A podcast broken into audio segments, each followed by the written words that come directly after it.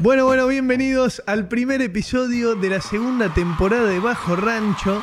Mi nombre es Matías y enfrente mío tengo al dromedario, al único y gladiador Peluca Lewis. Mirá los términos que usás para describirme, pero bueno, un honor estar de vuelta acá. Había mucha manija, muchas ganas de volver y volvimos con muchas cosas nuevas y una noticia también. Exactamente, porque a mi derecha, No somos dos hoy. exactamente, somos tres y tengo al místico caminador, al volante polifacético de Facundo Banzas. Nada, tremendo. Buenas, ¿cómo les va? Hola, Muy gente bien, de por favor. Rancho. Un gusto. Tremendo, nunca me habían recibido tanto. Y mirá que volví de Nueva Zelanda y mi vieja no me abrazó ni tan fuerte como me abrazaron acá. Sí, Mejor- no, tremendo somos- exacto. Los términos que usó para describir. Tremendo, sí, sí, sí. Me siento importante, de hecho, ahora. Sos importante, Muchas querido. gracias, Sos importante. Y contame, ¿qué es esto? ¿Qué pasó? Bueno, estamos.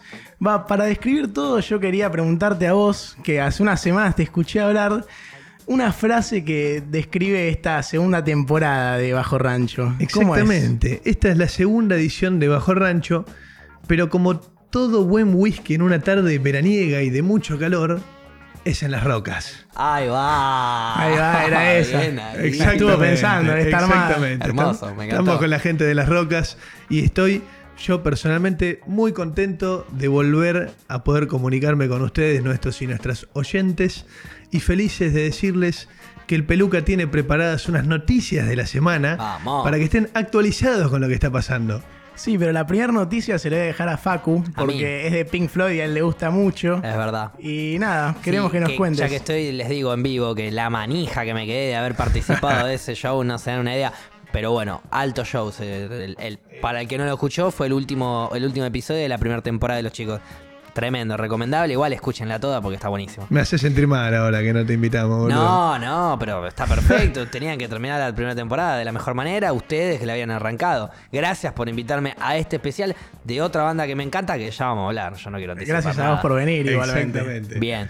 La noticia de hoy es una de las efemérides que suele tirar bajo rancho, que es que el 7 de noviembre de 1967, Pink Floyd hace su debut en la TV norteamericana. O sea, viajaron a Estados Unidos y fueron a presentarse ahí en el, en el show American Bandstand. Exactamente. Show, eh, y momento donde Sid Barrett hizo de la suya, si no me Exacto, equivoco. Es uno de esos comportamientos raros que tenía Sid Barrett, en donde tenían que hacer doblaje de uno de los temas que se llamaba Apple and Oranges. Y a Barrett no le gusta que hacer A doblaje. ningún músico le No, gusta. A muchos músicos. Va, a no les muchos. gusta. Cuando los obligan a, a- a hacer doblaje es raro. Es como, yo vengo a tocar, no vengo a- Exactamente.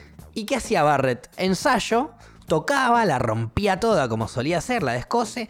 Y cuando se prendía la cámara y arrancaba, se quedaba mudo, en silencio, mirando al fijo ahí un punto. Les tomaba el pelo. Les tomaba el pelo, no quería. Corte, bueno, pará, escúchame. Vamos de vuelta, ensayamos de vuelta. Eh, que, que no sé qué le pasó, se, se taró, le dio miedo, se avergonzó, las cámaras, ¿viste? No está acostumbrado. Ensayémoslo de vuelta, la rompía toda. Vuelven a prender las cámaras, vuelve a quedarse en silencio. ya está, hermano, date cuenta. El, el- el- el playback no es para los músicos de verdad. Exactamente. Y No, menos para digo. Sid Barrett. Menos para señor. Barrett, que bueno, como muy hablamos antes, peposo. tenía muchas cosas en la No, cabeza. no, sí, estaba en una. ¿Vos, Peluca? Bueno, hoy también se conmemora es el cumpleaños. Hoy para nosotros es un jueves. Hoy que el jueves, hoy que es 7 de 7 de Hoy es noviembre. jueves 7, sí. 7 de Y noviembre. es el cumpleaños del guitarrista principal de los Red Hot Chili Peppers. Muy bien, le mandamos Una un saludo grande, seguro nos muy está escuchando. A mí personalmente me encantan los Rolling Stones. De chico me acuerdo escuchar, obviamente, los temas careta, porque yo era muy chico, no me metía muy profundamente en las cosas. Pero, ¿cómo es ese que se llama? Eh, Estamos eh, hablando de los Red Hot igual, ¿eh? Y yo le dije, Los Rolling Stones, pero igual, seguramente escuchaste las dos bandas. bueno, no mentiste. exactamente, he tenido un furcio y me he confundido el nombre. Pero bueno, Snow, ese Sí, tema. Snow, sí. Por Dios. Listen what I say. Exactamente, Sí. exactamente. Después, la próxima noticia que les podemos contar es una noticia de suma importancia para el programa que vamos a hablar hoy, y es que se cumplen 50 años del lanzamiento como single de uno de los temas más importantes de Led Zeppelin. Sí. Un himno. Exactamente. ¿Cuál es, Facu? Hora Lara Lada. Ah, me encantó. Perdón, Muy no soy muy buen pronunciador del inglés, pero creo que se dice Hora la la. Jalalala. Vana, hara, la, la. Exactamente. Yo te tiré la piedra a vos porque me bien, costaba eh, la es difícil de pronunciación. pronunciar. Tírame, tírame que yo agarro, no tengo problema. Bueno, y hay una noticia en especial que es la más importante de este ciclo de noticias para una eminencia musical. Y no perdón, estamos hablando sarcásticamente. ¿Me puedo poner de pie Por para favor. recibir esta noticia? Póngase de pie, Permiso, póngase eh. de pie. Jimena Barón ganó el premio a Mejor Artista Latinoamericana del Sur. ¡Vamos! Por fin, loco, por fin se reconoce a un artista de verdad por su música. Exactamente. Y es argentina, ¿eh? Exactamente, y es Vamos, Argentina. Jimena, y es vamos, Argentina. eh. Felicitaciones para Jimena si nos estás escuchando. Un saludo para Un vos saludo para y para la cobra. Pero bueno, yo personalmente, como hablamos la otra vez, quiero usar la máquina del tiempo y situarme de vuelta en los 60 Qué linda época. en Inglaterra. Volvemos a la época de Pink Floyd, la que hablamos. Exactamente. Vamos. Exactamente. Una época con menos Jimena Barón. Exactamente, o menos Jimena Borón y más psicodelia. La Enganchamos. época- el swinging in London. Exactamente, la época del arte rebosante en las calles de Gran Bretaña, ¿entendés?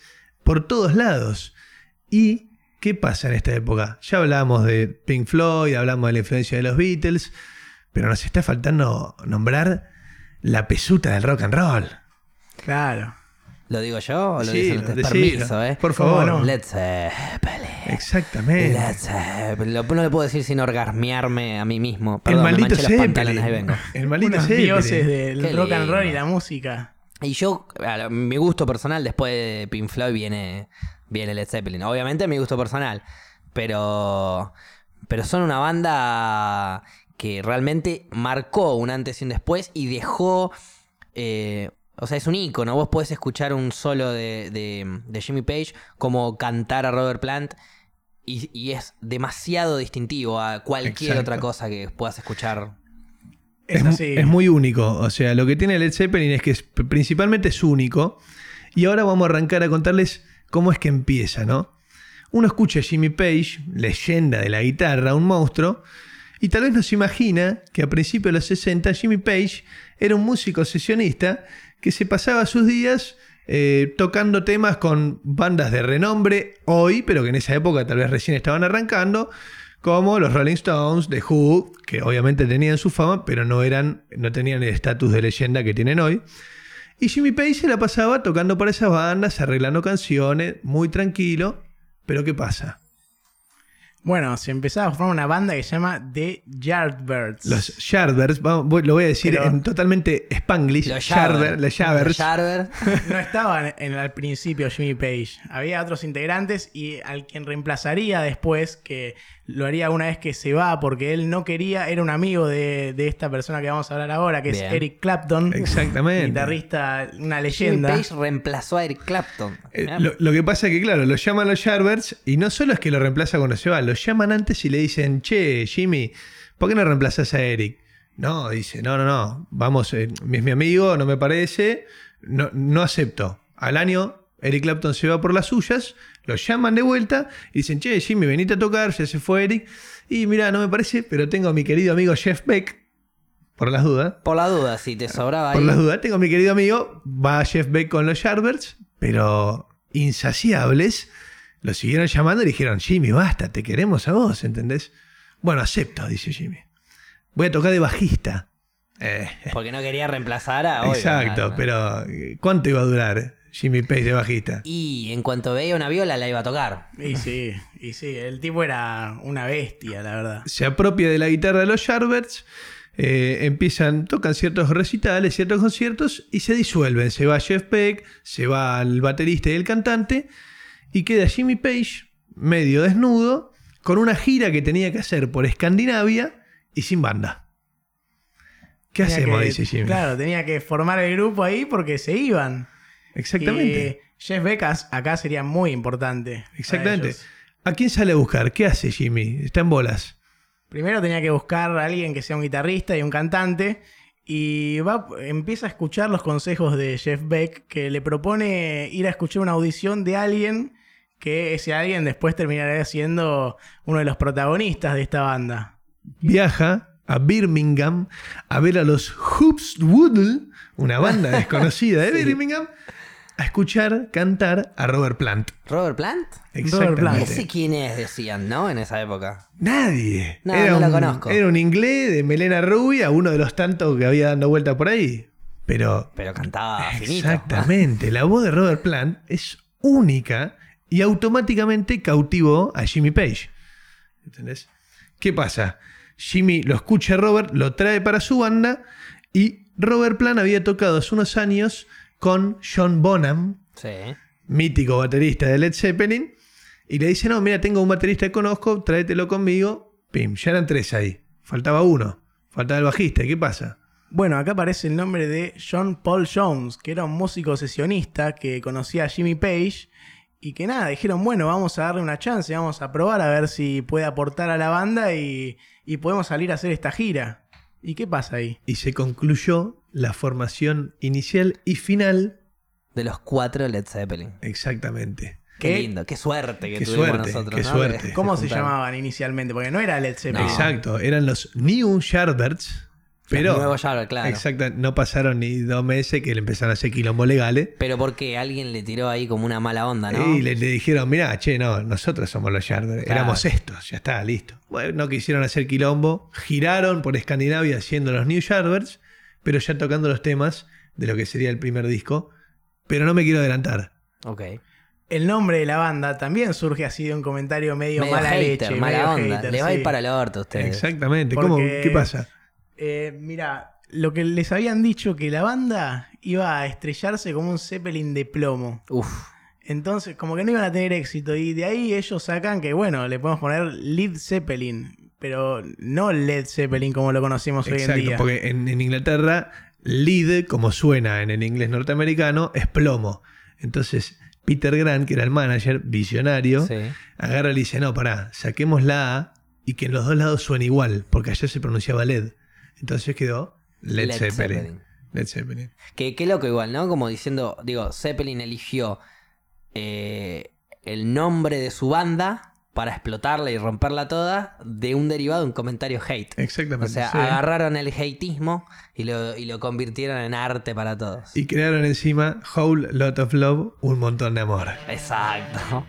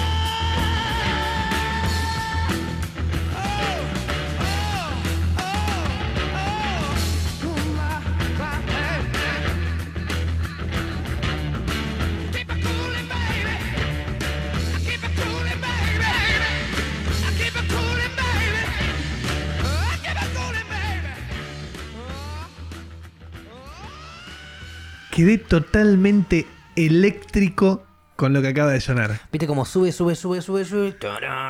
¡Pah! Y te explota de vuelta. Qué lindo arrancar así de manija, ¿no? No, no, tremendo, tremendo. Estoy feliz con cómo arrancó el capítulo, Peluca. Ah, feliz. Sí, volvimos. Volvimos. Estamos de vuelta, estamos de vuelta. Bueno, ahora quiero hablar de Jeff Beck, que es un nombre que nombramos en el bloque anterior, que es muy Guitarrista importante de la para la hostia. banda, sí. Porque él, o sea, no integraba la banda como músico en este momento. Él fue antes en los Yardbirds. Pero él fue el que les acercó a Atlantic Records, que fue la discografía que invirtió, invirtió 200 mil dólares en este proyecto que ni siquiera habían escuchado hasta el momento. 200.000 paquetes de rúcula. sacó. Claro, y decidió poner la plata y bueno, no, no pifiaron al parecer, ¿no? No habían ni escuchado un tema y pusieron 200 lucas verde ahí. Toma, dale, graben. Exacto. Y era la época donde si tenías a alguien de confianza y te tiraba el tiro de que se venía algo grosso, poné la teca. Era por ahí. Exactamente. Y bueno, fue así como con apenas 30 horas de, de trabajo, de estudio, lanzaron el primer disco de Led Zeppelin, que Led fue... Zeppelin 1 tiene 30 horas de estudio, nada más. Exactamente. Nada más. Esa obra de arte tiene 30 horas de estudio nomás. Increíble. Temas como Good Times, Bad Times, Babe, I'm Gonna Leave You, que ese es toda una balada sobre básicamente dejar ir un amor por una supuesta realización espiritual. Una, una cosa que vos la escuchás y decís, ¿qué es esto? ¿Entendés? ¿Cómo un humano pudo haber llegado a crear esto y transmitírnoslo a nosotros de esta manera? En el 69, un nivel de complejidad y rock and roll que, ¿qué pasa con este disco? Introduce al rock and roll una, una vibra de, de- de- de pesado nueva.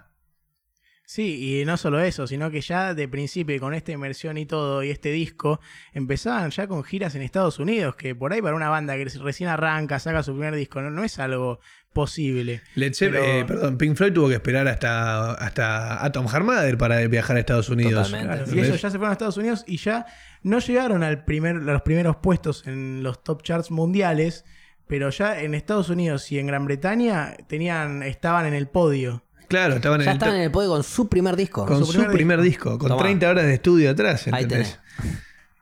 Lo que cautivó mucho fue la increíble voz de Robert Plant, ¿entendés? Sí. Estamos hablando de un tipo que hace cinco meses no era nadie, no conocía a nadie, lo escucharon y, y con el debido, con la debida promoción, con el debido dinero invertido, pudo llegar a un montón de oídos. Esto lo hablábamos con el peluca antes de arrancar el programa, como en esa época con la falta de internet, la idea de cazar talentos y eso era mucho más complicada. Y Robert Plant, gracias a esta inversión, en base a un consejo de Jeff Beck, cautivó a millones de oyentes con esa voz, esa cosa impresionante. Sin duda. Y esto fue en el 68 y solo pasó un año. O sea, estamos hablando un disco, una gira a Estados Unidos y un año después ya estaban sacando su segundo disco, que era Led Zeppelin 2. Estilo película. O Claro. sea, Ta, uno, ta, ta, dos, uno, claro. dos. Ese tipo de rotulación como película. Y en sí. pedo pensemos un nombre para el disco. No, ¿para qué? Led Zeppelin Eh, 1, eh, Led Zeppelin 2. exactamente. Hasta el 4 siguieron así encima. Sí, Exactamente, que el primer tema, el que abre Led Zeppelin 2, es el tema que escuchamos recién. O sea, imagínate qué forma de arrancar rockera y pesadamente tenés un disco que escuchando eso, ¿entendés? Sí, y bueno, estaban laburando muchísimo porque solo pasaba un año más en el 70 y ya estaban sacando Led Zeppelin 3. Estaban manijas. No Estaban paraban. Un manijas. disco por año. O sea, imagínense los seres humanos que estaban viviendo, sobre todo en la, en, en la zona de Inglaterra, que es donde, de donde eran ellos, eh, que cada un año tenían, cada año tenían la bendición de un disco nuevo de Led Zeppelin. ¿Cómo me gustaría que pase eso hoy en día? Y poder ir ponele? a verlos en vivo, quizás por unos mangos, ¿viste? Un par de libras en esa época. o sea. Sí, Exactamente. un lujo. ¿Qué pasa? Con todos estos discos que estamos nombrando, la fama de Led Zeppelin alcanzó niveles descomunales. Porque, ponen, estamos hablando de 1970, 71, ¿me nombraste pelado? Sí. En esa época, Pink Floyd todavía no había sacado Dark Side of the 70, Moon, que fue lo claro. que los catapultó mundialmente. Los Beatles, eh, bueno, ya eran los Beatles, Sí, los Beatles sí. ya eran los Beatles. Le ganaron a todos de antemano. Exacto. Creadores del rock and roll, pero los innovadores y creadores del rock and roll pesado y, y duro, y no necesariamente porque Led Zeppelin tiene un montón de temas acústicos muy Sí, tranquilos, sí, o sea, sí. no es que son hard rock, pero estaban rockeando a millones de personas que nunca habían escuchado nada igual, y con eso viene una fama y una responsabilidad que nunca enfrentaste en tu vida. Sin duda. De hecho, de ahí eh, ellos quizás obtuvieron una fama tan, tan grande, como el Diego, quizás si lo quiero comparar así con Sí. algo, que los llevó a, como el Diego justamente, creerse dioses directamente. Bueno, a nivel musical, tranquilamente se los podría comparar. con Podríamos el decir Diego. que son dioses, sí. Eh, ¿Escuchás, no sé, Immigrant Son con ese grito? Y vos te transportás a. Porque aparte, otra cosa muy, muy lo- loca que tenía Zeppelin eran muy fanáticos de la mitología nórdica, ellos. Sí. De los dioses nórdicos, de Thor, de Odín, de todo eso. Y, y meten eso en sus canciones. Y la forma de rockear es como. O sea, si vos querés viajar en el tiempo, digamos, como solemos hacer acá para llegar a los 1960 y empezar a hablar de las bandas, si usamos esa máquina nos vamos al 700, a Dinamarca, sí. Suecia, y de repente estás viajando con un tema recontra rockero, hard rockero bien fuerte. En Valhalla, estás en Valhalla directamente, sí, sí. estás cenando con los dioses. I come from the land of the ice and cold. Dice, vengo de la tierra de, de, chabón, de De Gran hecho, hay una Bretaña. frase que dice Valhalla I am coming, dice, por Claro, ejemplo. claro. En ese mismo tema de Immigrant Song. ¿Y qué pasa? Empiezan a ganar esta fama, esta, este mote de dioses, empiezan hasta a creérselo. ¿Viste el video que te mostraba hoy, Peluca, de Robert Plant cantando? Sí, no, lo veías ahí con la iluminación y todo y era, Era, un dios ángel, tipo, era un sí. ángel que, que nos trajeron para que, bueno, aprendamos. Exactamente. Ese video de qué recital era, así por ahí el que quiere puede averiguar. Es del Madison Square Garden, creo que del Exactamente. 79. A ver, ya te lo confirmo, pero creo que es del 79, sí. Lo- o sea, vos lo ves en ese 73, video. 73. Lo, lo van a ver. El tipo, camisa abierta, la melena dorada que lo caracterizaba, porque también esta idea, de, viste, del rock y los pelos largos y todo eso. Estamos hablando de una de las bandas de mayor masividad en ese momento y con ese estereotipo que en ese momento no era estereotipo, ¿entendés? Eran los inicios. Era raro. De hecho, en Inglaterra, hacía 30 años, era ilegal ser homosexual.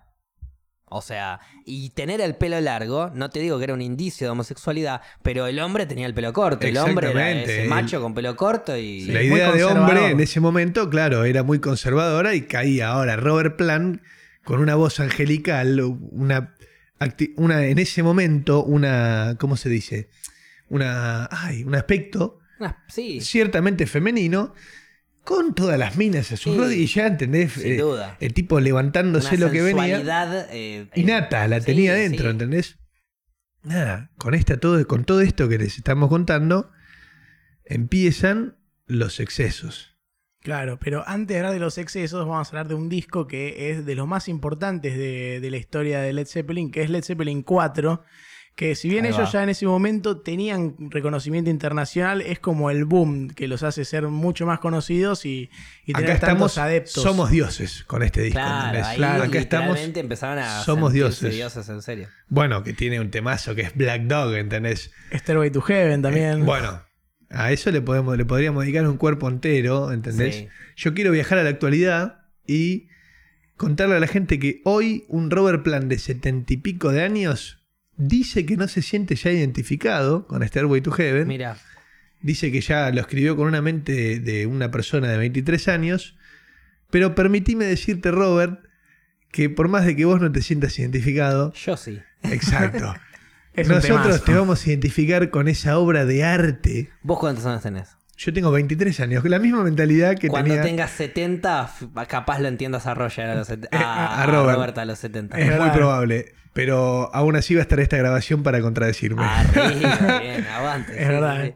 Perdón, ¿eh? Una anécdota que me quedó pendiente de justamente de los pelos largos y de la apariencia eh, sensual, quizás hasta afeminada un poco de, de Robert, Sí. es que el manager de Led Zeppelin se cagó a trompada con dos marineros una vuelta en un puerto antes de viajar.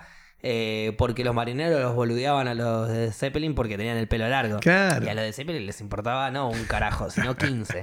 Y estaban a otro nivel. Miraban esos Pero, marineros. pero el manager se hinchó las pelotas, fue, los agarró del cuello a los dos marineros, los, los tiró al piso y se los cagó a trompada. Y dijo, ah, sí, a ustedes les hincha la pelota el pelo largo, ahí tenés. Y los cagó a trompada. Ahí tenés, viste, Le Led cayó la Zeppelin boca. tenía su no me guardaespaldas. rompa la. Claro.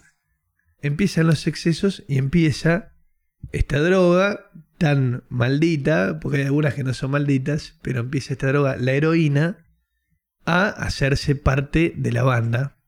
Y dentro de esa parte empiezan ciertas fallas, ciertas presentaciones en público. Algo que no dijimos es que Led Zeppelin se diferenciaba mucho porque en sus presentaciones en vivo tal vez podía estirar una canción 25 Sí, sí, minutos sí. porque empezaban a improvisar encima de eso y hacer cosas que no las escuchabas en el estudio. Pero ¿qué pasa? Con, con- con esta eh, adicción a la heroína podían pasar fechas donde Jimmy Page se quedaba completamente duro en pleno escenario. Era un arma de doble filo, la verdad. Y sí. La Sid barreteaba. Exactamente, la Sid barreteaba y, y generaba cierta esta voz de que Led Zeppelin se estaba empezando a desbandar, ¿entendés? Se estaba empezando a ir por un lado que se alejaba tal vez de la prolijidad que tenían en sus principios. Claramente no es lo mismo eh, tocar sobrio que tocar recontrapuesto de heroína. Y ahí es donde se, se pierde un poco la magia de la banda, ¿no es cierto? Claro, Empiezan la a- esencia. Sí. Empiezan a perder un poco la continuidad también. Exactamente. También, sí, obvio, porque, qué sé yo, los excesos te, te alteran a veces en ciertas circunstancias. Dejan de- te, te sacan el foco tal vez de lo que estabas haciendo, ¿viste? Y, y- y por ahí se empezaron a ir.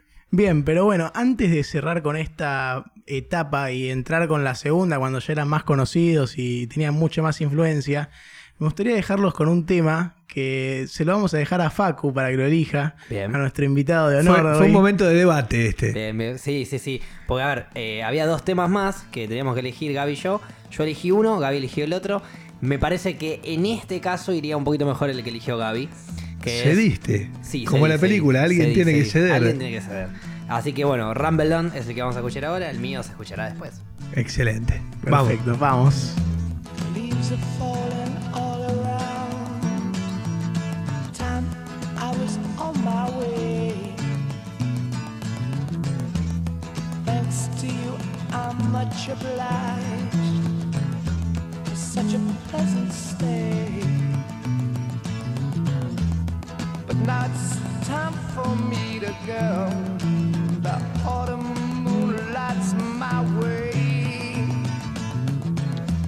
But now I smell the rain, and with it pain, and it's heading my way. Ah, sometimes I grow so tired.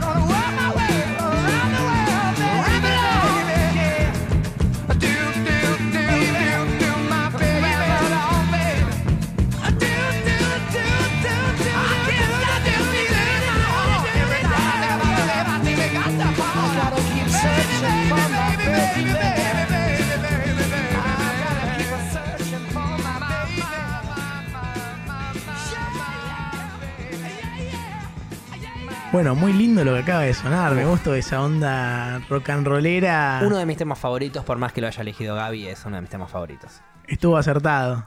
Yo me quedé sin palabras, sinceramente.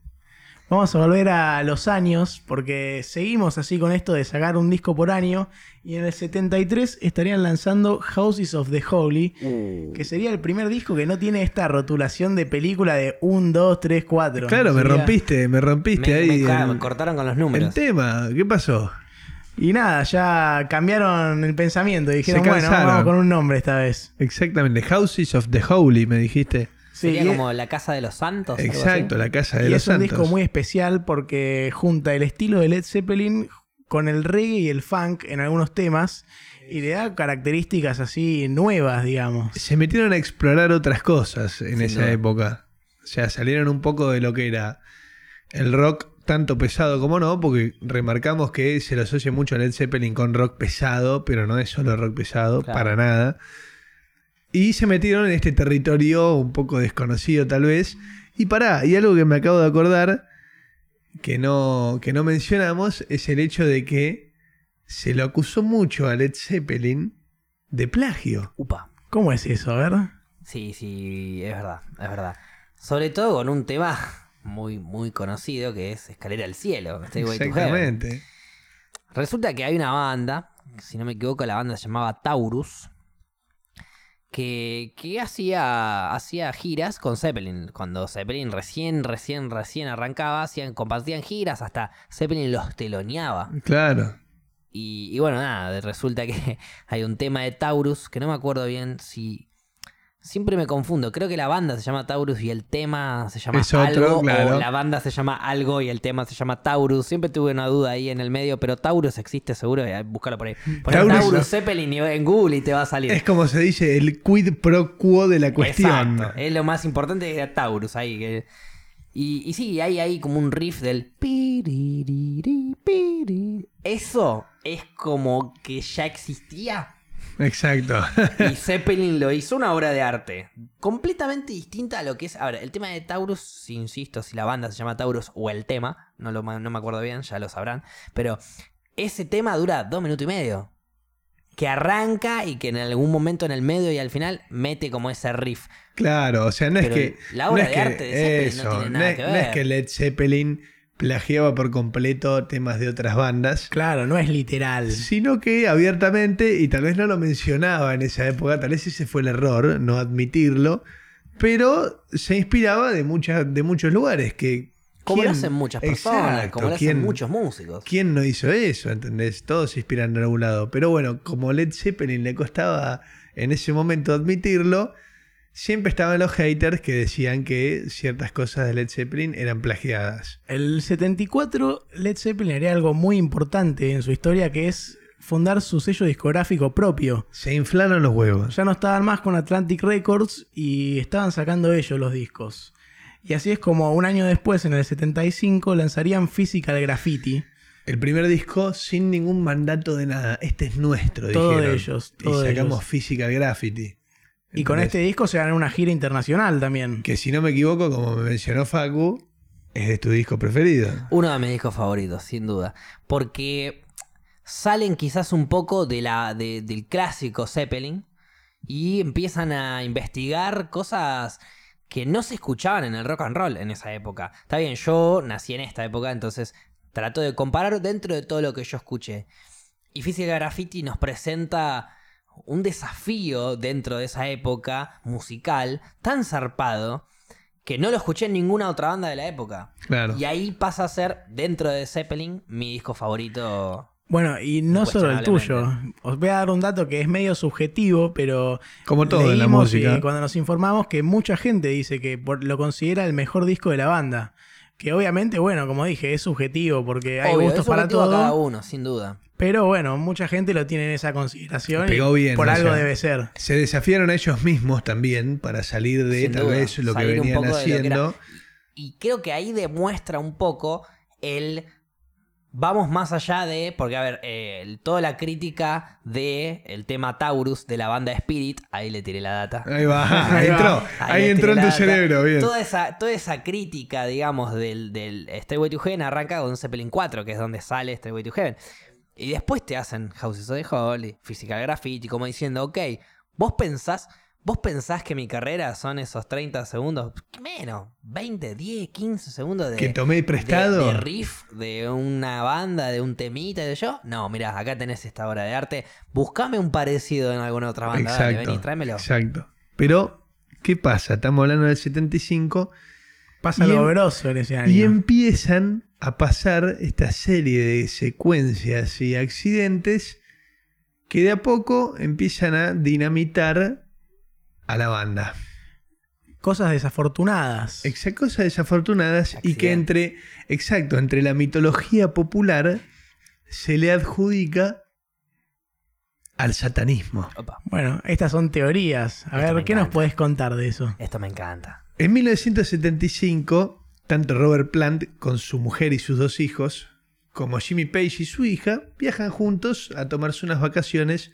Si no me equivoco, a chequear a los oyentes, por favor, esto es un error mío, a las costas de Italia. Ok.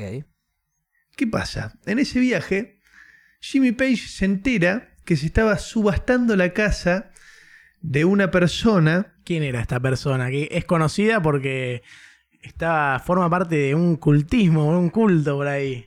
Edward Alexander Crowley, Epa. que era uno de los principales próceres del movimiento del ocultismo, Ocultismo. del ocultismo y, exactamente, y del satanismo. A la mierda. Al parecer dicen, una bocha. exacto, dicen las conspiraciones populares que Jimmy Page viajó durante ese viaje a una subasta de una de las casas del señor Edward y que ahí hizo un famoso pacto con el diablo.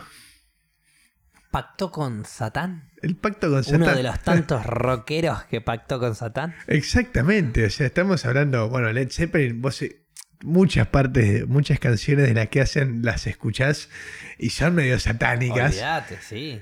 Cuestión, Robert Plant tiene un accidente en su auto donde su mujer resulta gravemente herida, que en ese momento no se sabía si iba a sobrevivir, gracias a quien sea, sobrevivió. Sus hijos también salieron levemente lastimados, Robert Plant un poquito lastimado, pero ¿quién salió? Ilesa. ¿Cómo que un accidente y salió ilesa? Una persona que estaba viajando en ese auto dio ilesa. ¿Quién? La hija de Jimmy Page. ¿No le pasó nada? Nada, Nada. ni un rasguño. ¿Entendés? Ah, Entonces, el alimenta, metió la mano. alimenta las teorías de que el pacto con Satán generó este accidente. Son todas pavadas desde un punto de vista periodístico, esto es basura, pero, pero, no me toques a mi hija, le dijo. exactamente, pero estamos, no bajo, estamos en bajo rancho, estamos distendidos y decimos, qué sé yo. Flashemos. Está muy bien. Empiezan todos estos rumores de satanismo, adicción a las heroínas, quilombos entre la banda. A todo esto, su esplendor en cuanto a música seguía. O sea, si no me equivoco, ¿qué viene después de Física Gravity, Pela? En el 76 sacaban Presence, que es un álbum que no tiene mucho éxito así internacional, pero que era una, era una obra de arte también, era muy importante, pero no, no- no la pegó tanto como los no anteriores tuvo que habían tanto sido. boom, tanto chart, tanto primer ranking Claro. y esas cosas. Exactamente. Pero igual sigue siendo un gran disco. Creo que la banda tal vez estaba cada vez más. A mí personalmente me gustan mucho el disco. No te diría si es de los mejores, pero sí que se disfruta y es diferente a otros. Pero se estaba dando esto de que se estaba empezando a desbandar todo. Y se potencia todo cuando dos años después de aquel accidente que acabamos de hablar, en una gira que estaban dando por Estados Unidos, fallece el hijo de Robert Plant. Claro, fallece de una infección en el estómago, así como muy repentino todo. Así, de un día para el otro. Sí, y esto lleva a que la banda pare y deje de tocar por tres años. Eh, volverían a tocar después en el 76. O sea, del 76 al 79 no lanzaron ningún disco y empezaron a frenar de a poco las giras. Que, claro, el Robert lógicamente cae en una depresión porque no solo que había perdido un hijo, sino que había perdido un hijo en un contexto en el cual tal vez él estaba papando mosca, tomando Él heroína. recontrapuesto, eh, Exacto, claro. ¿entendés? Y ahí cae un poco la realidad, eso te, te despierta un poco de, loco, ¿qué carajo estoy haciendo? ¿Quién no lo haría? Yo estoy ahí Claro. puesto como un duro y se me muere ahí nomás. Sentís culpa, obviamente que sentís culpa. ¿Quién no lo haría? O sea, ya uno, bueno, nosotros tal vez no nos podemos imaginar el, el Claro. dolor de perder un hijo, No lo podemos imaginar, pero debe ser pero sí, sí podemos más o menos visionarlo y más sumado a que sos un desbandado total que te está chupando un huevo todo, ¿entendés? Sin sí, duda. tal cual. Eh, recién después de tres años, como dijimos antes, en el 79, sacarían otro álbum que sería In Through the Outdoor. El último disco que grabaron ellos de estudio. Y uno piensa, Robert Plant volvió de esa depresión y volvió a animarse a tocar y cantar. Entonces, ¿por qué estamos hablando del último disco en 1979? Bueno, estamos hablando del último disco porque en el 80, un año después, pasa algo que marca mucho a la banda, que es el fallecimiento de John Bonham. La que- liquida. Y ahí Claro. ya está, sí, un cuarto de la banda muerta. Exacto. literal. Es más, tal vez no le hicimos el suficiente tributo Sí, a eh, John Bonham en es este mucho- programa. No le hicimos mucho énfasis, pero Exacto. realmente todos los músicos individualmente de Zeppelin fueron fundamentales para Exacto. el crecimiento y la explosión de la banda. Y mucha gente te dice que sin la batería de John Bonham, mm, No Led Zeppelin mismo, no hubiese sido lo que fue, ¿entendés? Y así se lo tomaron en la banda. Pero, ¿cómo muere esta figura de la banda? ¿Qué es lo que pasa? John, a ver, una cosa que no contamos es que el funeral del hijo de Robert Plant no fue ni John Paul Jones ni Jimmy Page. Y no es que, fue- no, es que no fueron por soretes. Estaban en, en- en la suya, en la Estaban en heroína. Narnia dado vuelta, Exacto, o sea, estaban fuera de sí. Obviamente esto quiebra un poco la relación en la banda. Y la muerte de John, como dijimos, la liquida. ¿Qué pasaba con John? Él estaba dejando todo este mundo de heroínas. Él, desde la muerte del hijo de Robert, se había replanteado un poco las cosas. Pero lo que no podía dejar todavía era el alcohol. John chupaba como loco. Y fue una noche de excesos. Fue un día de excesos. Durante, exactamente, durante ese día en el cual murió, que fue el 25 de septiembre de 1980. Fecha importante porque posterior a esto la banda se separaría y Eso, fecha que marca el fin de Led Zeppelin. claro, y no volverían nunca más a conformarse como banda, aunque ahora vamos a hablar de cosas que sí hicieron posteriormente posterior a esta separación. Pero sí, o sea, al fin y al cabo fue el cierre definitivo. E- ellos mismos, creo que, si no me equivoco, en una entrevista que leí de Robert Plant, como que en esa época se plantearon entre ellos y dijeron, no, sin John, esto no Ya es... fue. Exacto, esto no es Led Zeppelin. Sí, y así separados, en el 82 sale un disco que se llama Coda, que es muy conocido, que no es un disco de estudio, sino que es una recopilación de grabaciones y cosas que prepararon anteriormente. Que nunca habían salido a la luz. Claro, y que las terminan sacando. Que tal vez en la terminología de la calle se dice ganar unos mangos. Ganaron unos manguitos más, claro. Y Se sacaron, nos murió el eh, batero, pero eh, quedó esto grabado. Exacto, el post-mortem siempre vende. Siempre. Exactamente. Sí, y habría una aparición más de la banda juntos, pero siguiendo con esta, con esta separación, que era por el aniversario de 25 años de Atlantic Records, que fue el sello discográfico que los vio nacer y que invirtió en ellos desde el principio, donde hacen lo que sería una de las últimas apariciones en vivo de la banda en el 88. Claro, y bueno, sí, después hay que remontarnos casi hasta la actualidad para el próximo. Claro, porque estamos en el 2007, ¿o no? Ahora sí, qué, qué- qué- qué tristeza, ¿no? Que, que estas tragedias lleven a la separación de, de bandas que tal vez en solo una década lograron posicionarse como las grandes bandas, o por lo menos Led Zeppelin. El Salón de la Fama de la Música. Exactamente. En cuanto al rock and roll, el top 5, ¿entendés? Sin dudas, sin dudas. Pero bueno, ¿qué era este evento? ¿Qué fue lo que pasó en el 2007? Que es la última, esta sí, es la última presentación en vivo de ellos. Te lo voy a contar después de esta canción que vamos a poner, Peluca. A ver. ¿Qué vamos a escuchar? Exacto, vamos a escuchar All My Love del último disco In Through the Outdoors. Uf. Perdón, eh, pero personalmente me encanta. este Tiene unos pianos ahí. John Paul Jones se luce.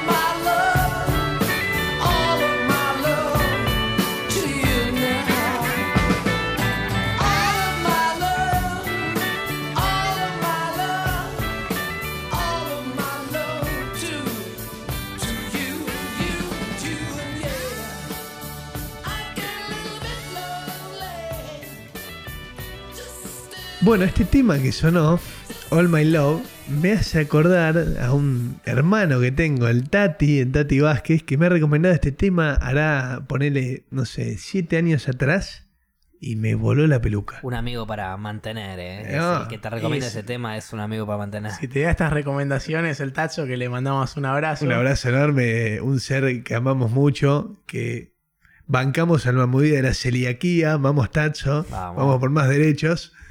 Y no, la verdad es que cuando me mostró esto yo me quedé pasmado. Yo en- esa época, seis años atrás, no era sinceramente tan fanático de Led Zeppelin, no escuchaba. Y ese tema en particular fue uno de los temas que me atrajo mucho a la banda. Y que encima choca con lo que generalmente hacen en realidad. Pero me introdujo a un mundo de rock and roll que no conocía. Es un tema un poco romanticón, si se quiere decir, que tienen, si bien tienen, como decía Thank You es uno de esos, tienen así medio temas romanticones, temas como para que si, qué sé yo, te lo aprendes en la guitarra, se lo cantas a una chica, te la levantás seguro. Claro. Eh, ese tipo de ideas, digamos, pero también salen de ahí.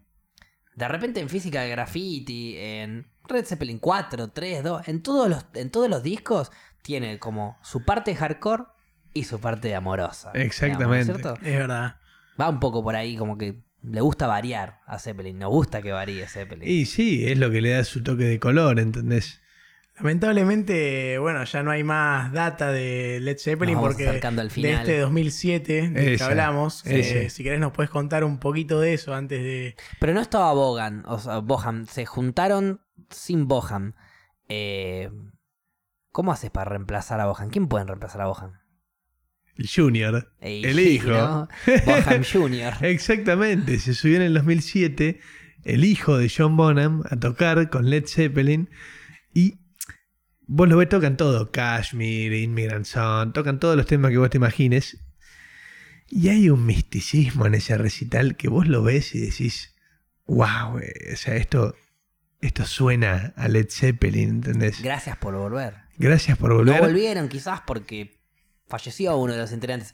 Pero si había alguien que le llegó el legado de esa persona, era su hijo. Hay genética Bonham en ese... Lo tiene justamente en la sangre. o sea que Exactamente. Es la Exactamente. genética de ella. Era el único que podía llegar a, a reemplazar al padre, quizás. Que no es un reemplazo, sino que es ahí una eh, suplencia. Una sucesión. Ahí va, una sucesión. Una sucesión. Ahora, yo les pregunto a ustedes dos, ya habiendo hablado básicamente de todo lo que es la historia de Led Zeppelin, como oyentes de la banda, eh, ¿qué se encontraron cuando entraron profundamente a entender a Led Zeppelin? Y alto flash. Eh, Yo perdí mi miso, ¿eh? Una de las cosas que más me flasheó cuando yo arranqué a escuchar bandas así de rock como Pink Floyd, Zeppelin o algunas otras más, eh, me, me flasheaba mucho que en esa época, al ser un boom, el rock and roll, el rockstar estaba viviendo una vida irreal, vivía una vida que no era común para cualquier persona promedio. Era como la vida de la estrella de Hollywood o como la vida de alguien, pero tocando música y un pibe que probablemente arrancó tocando en el garage de su casa. Entonces era como algo loquísimo que un pibe de 20 años que había dejado la facultad para tocar la guitarrista con el pelo largo en los 60 tenga plata, esté girando por el mundo, de acá para allá. Literalmente se creían dioses. Exactamente. Hacían lo que se les cantaba las Sí, pelotas. La estaban pegando fuerte. Sin duda. Una banda de... Por ejemplo, dentro de Zeppelin, en donde yo empecé a mirar algunas cosas, los chabones... Primero, eh, Robert Plant era muy rubio, ¿no es cierto? ¿Te Sí. acuerdas cuando hablábamos del, del 73, del Madison Del Square Garden, sí. que tocaba ahí en vivo, que era muy sensual y todo lo que vos quieras? Esa, eso rubio, o sea, to- toda esa persona en donde él entraba y flasheaba que era un dios, básicamente, porque le hacían flashear que era un dios. Y de repente, eh, vos, si de repente te hospedabas en un hotel donde se hospedaba Zeppelin en una gira, escuchabas, de re- qué sé yo, te estabas yendo a dormir y escuchabas así de la nada un... Yo soy un dios dorado. I'm a golden boy. I'm a golden god. Gritaba eh, Robert Plant por la ventana un día, repuesto, porque Ya le pintó. habían Él caído, un dios, exacto. y no un dios solamente, un dios dorado. O sea, había Porque caído Entró en, en un mambo en el maradoniano. Claro, en, en lo que, a donde lo llevaron se lo creyó. Sin duda. O sea, estábamos hablando de. ¿Y qué hacen los dioses? Lo que se les canta a las pelotas, básicamente. Exactamente. ¿Y cu- por qué no se puede.? ¿Por qué no.? A ver, vos agarras y decís, pará, flaco, no sos un dios. Estás tocando alta banda, alta música, lo que vos, lo que vos no sos un dios. Sos una persona que artísticamente capaz superaste a la persona promedio, pero no sos un dios. No podés hacer lo que vos quieras. Eso es lo que le debería decir a una persona normal. ¿no? El manager les decía, sí, ustedes son dioses. Hagan lo que quieran. Y de repente el manager los, los anotaba en un, qué sé yo, no sé, se venían a registrar a un hotel. Y, che, pará, Robert, ¿qué? ¿Cuántos televisores vas a tirar por la ventana? Toma. Y ya pagaban de antemano una torta de guita para que tiren televisores por la ventana. Era como algo básico. Vos en me estás vida. diciendo que, que en, en la póliza de, de alquileres de cuartos de Led Zeppelin incluía televisores rotos. En los hoteles incluía televisores rotos que volaban por la ventana. Había un hotel específico, ahora se me perdió el nombre, pero había un hotel específico que eran fanáticos los de Led Zeppelin de ese hotel, pues los trataban muy bien. Y no solo eso, sino que les permitían tirar los televisores por la ventana. Eh, En una, en una el manager que los está anotando en el hotel para entrar, digamos, los está inscribiendo, no sé cómo se dice, digamos, que entras al Eh, hotel, el sí, check-in. el check-in, exactamente, el haciéndole el check-in y había un empresario que venía a poner guita de algún, de algún sello discográfico, un hombre de traje serio, qué sé yo, y le dice, y cuando ve que está poniendo un montón de guita, ¿para qué es esto? Un montón de, "Ah, porque vamos a romper un par de televisores. No, ¿cómo? Sí, es más, mirá. Y pone más guita todavía y le dice, vos te vas a romper un televisor también. No, que yo no, que yo. No pasaron ni 20 minutos con la banda que el empresario de traje estaba tirando un televisor Me por la hace, ventana. me hace acordar la película Mi novia Polly, no sé si la vieron, Sí, que sí. están clavando las almohadas, ¿viste? Y le dice, dale, súmate, rompe esta almohada, sentite libre, ¿entendés? Y bueno, y ahí es eso, es como liberar un poco de la tensión. Pues, a ver, el rockstar vive en un mundo de, de- de- de- irreal de alguna manera, porque vos no Obvio. viví, una persona promedio no vive todo el tiempo ahí de gira, de acá para allá, con todas las minas que se le tiran, con todas las personas que le piden una foto, un autógrafo, qué sé yo. Estar muy arriba. Está demasiado. Entonces, En, en algún momento te come la cola eso y, y ahí es hacia donde empezás a sentirte un dios dorado de alguna manera, ¿no es cierto? Y si tirás un televisor por la ventana, te importa tres carajos, porque vos sos, entre comillas, ¿no? Superior a todos los demás. Y lo podés pagar. Lo puedes pagar. Y se debe sentir muy bien hacerlo, la verdad. seguro. Nunca lo hice, pero ahora tengo una Yo tampoco, pero no es tan accesible. Vos, Peluca, ¿qué te encontraste con Led Zeppelin? Yo personalmente no escuchaba mucho a la banda, no por cuestiones de gustos musicales, sino, que, qué sé yo, que se fue dando y escucho otras cosas. Pero con este capítulo empecé a averiguar más, a indagar en el tema y me gustó mucho. Son claramente unas bestias. Sí, sin duda. Unas bestias, y, lo que hacían era arte. No, y tal vez lo que tiene es eso, que tal vez no sos fanático del hard rock, tal vez te gusta otra cosa, pero hay ciertos temas de Led Zeppelin que te guste lo que te guste, vos los escuchás y vas a decir, wow, esto es... Ok, Esto es capaz no lo escucho de lunes a viernes, pero qué temón, guacho. pero esto es ¿eh? algo, claro, Sí. esto es algo, esto es algo. Lastimosamente, de a poco se nos va que de a poco se nos acaba el tiempo del primer programa. qué es para mí una tristeza. La verdad estoy muy contento, la pasé muy bien, tanto con vos Peluca como con vos Facu. Muchas gracias por invitarme. Primero, agradecerle, agradecerle para todos los oyentes que nos están viendo. Este ser se prestó muy bien a sumarse a la dinámica de Bajo Rancho y meterse en la forma, así que gracias Facu. Gracias a ustedes, de verdad, Muchas por gracias. invitarme. Un lujo Fue, estar acá. Eh, siempre que tengas ganas de meterte en otro programa, estás Bienvenido. invitado. Sí, sí, sí. Perdón, eh, pero fue muy acertada la presentación que hiciste, me parece. ¿Quién? Eh, ah, lo de, lo de mul- volante multifacético. Ah, sí, lo- la verdad que lo veo jugando en todos los sectores, es impresionante. No, a ver, justo hablamos de una banda en donde mamé mucho, hace mucho tiempo, entonces bueno, estoy como cómodo. Si hubiese matado en Pink Floyd estaba volando incluso. claro, claro. Pero- Basta, basta de traerme eso porque me hace sentir mal, boludo. No, ni en pedo, ni en pedo. Yo porque me quedé re manija. Yo iba en el bondi escuchándolo y decía... ah, La puta ¿qué van a madre. decir esto? Ah, ¿qué van a decir otro? Pero bueno, me dieron la oportunidad de hacerlo acá con Zeppelin y, y bueno, buenísimo. Muchas gracias, de verdad, por, Gracias a por vos. incluirme. A vos, Pela, decirte que te quiero mucho, que estoy muy contento de arrancar esta segunda temporada con vos. Y decirte que te dejo al final a vos y que yo saludo a todos quienes nos están viendo y escuchando y les digo, nos vemos la próxima semana. Todo lo demás es tuyo, pelado. Bueno, Matzo, primero que nada, gracias, yo también te quiero mucho. Estoy muy contento de seguir este proyecto con vos. También estoy muy contento y creo que hablo por los dos, estamos muy contentos de esto que se está dando. Le queremos agradecer a Gaby, que fue No lo mencionamos al Gaby y el. Gaby, como siempre, la producción siempre se ve bastardeada por los programas y en este caso, Gaby, la rompiste. Sí, muchas gracias Gaby porque la verdad que fue un cambio tremendo y para mucho mejor en el podcast y estamos agradecidos, eh, es la verdad. Facu, de vuelta gracias porque fue un honor que vengas, un gusto. Un placer para mí también. Y antes de despedirnos y dejarlos con el último tema del episodio, quiero recordarles las redes porque siempre nos olvidamos de mencionarlas. Verdad, es Me había olvidado, por favor, peluca. Bueno, estamos en Instagram y Twitter y también en Spotify es arroba bajo rancho. Si quieren pueden informarse. Nosotros vamos a estar toda esta semana poniendo temas de, de, de Led Zeppelin para que vayan aprendiendo un poco más y escuchando.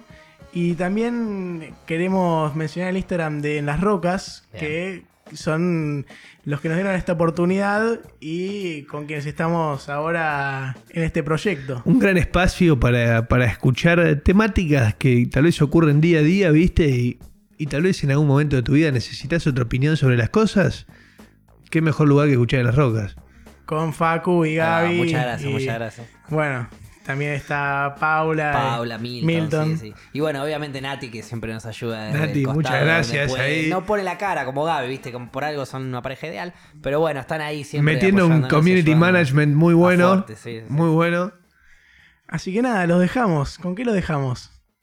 Lo dejamos con Perro Negro. Black Dog. Hasta la próxima semana, gente. Nos vemos.